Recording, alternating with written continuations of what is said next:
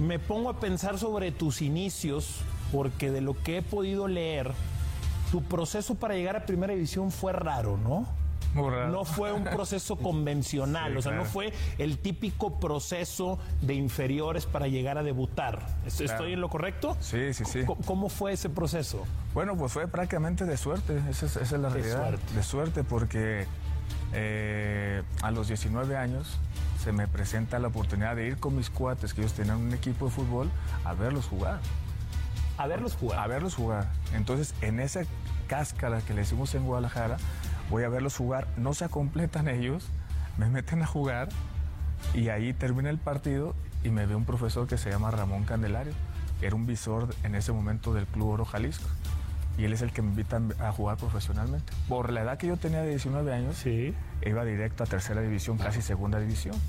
Entonces, este, eh, a mí me sorprendió totalmente, porque yo decía, espérame, si el sábado me quedé sin chamba, yo voy el lunes a ver a mis cuates, eh, a verlos jugar, y de repente ya el martes me están invitando a ser futbolista profesional, y yo decía, wow, esto está, está fuerte el tema, ¿Cuál, ¿no? cuál era tu chamba? ¿Te quedaste sin chamba? ¿Cuál Sí, era tu yo chamba? estaba en, 19 es- eh, en ese momento estaba en una ferretería de era el que era el que atendía en el mostrador era una ferretería de autopartes vendía autopartes entonces este yo era el, el clásico que llegaba y "Oh, qué se le ofrece y todo entonces era el, el- el- el vendedor por así decirlo Pero tan jovencito no fue tu primera chamba.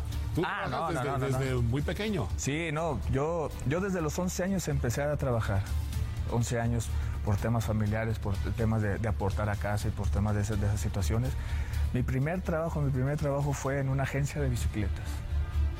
Una agencia de bicicletas En ahí Ocotlán. en Ocotlán, sí. Me dieron mi trabajito, eh, parcheando bicicletas, cosas, lo clásico que es una agencia de bicicletas en su momento.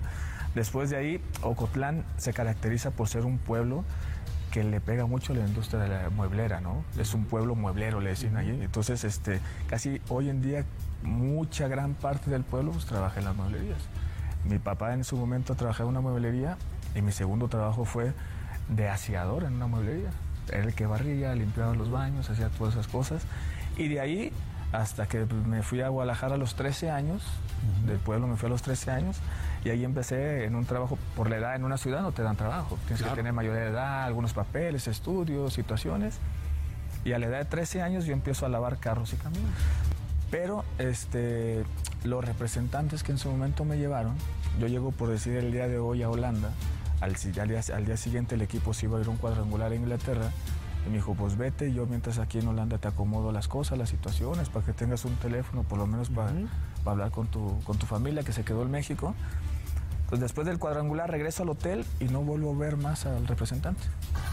Entonces, este, ahí no era... teléfono ni nada. No, yo, yo tomaba el teléfono del, del cuarto, ¿no? Claro. Eh, y, pero se me hizo un cuento no Pero no te dejó nada él, o sea, no, te dejó ni el celular en nada. Nada, nada. Entonces, este, esa parte fue muy difícil, aparte del idioma, de situaciones, este, que por ahí, ahí tengo varias anécdotas también.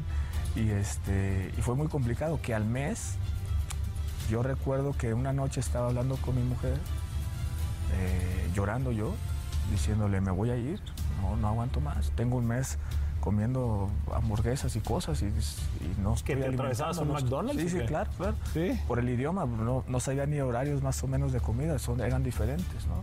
Por ir allá era de que los almuerzos eran hasta las 12, Sí. pero las comidas y los restaurantes te los abrían de 5 a, a 10 o 11. Tú salías de entrenar y no había nadie ver. Sí, claro.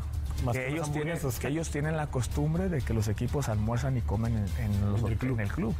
Pero de todos modos, tú estás comiendo a la una de la tarde. Entonces yo me echaba una siestecita y por ahí despertaba a 3, 4 de la tarde. Ya decía, deshoras. Sí, yo decía, necesito, ¿no? O sea, entonces este, hasta eso soy de buen diente, entonces este, ya sabrás.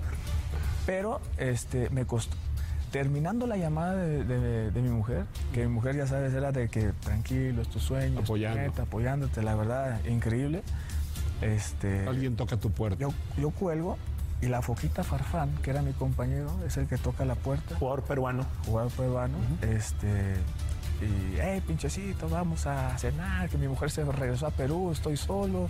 Y yo, venga, No, hombre, te cayó del cielo. me llevó a un restaurante español donde los meseros y la gente hablaba totalmente español, que yo no lo conocía.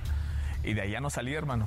Ahí era comida, cena, todo, hermano. Entonces ahí, ahí empecé a, a retomar ahí el tema de entrenamientos, de cosas. Y yo decía, ya con eso tengo. ¿Dónde dormir? ¿Dónde comer? Con eso yo decía.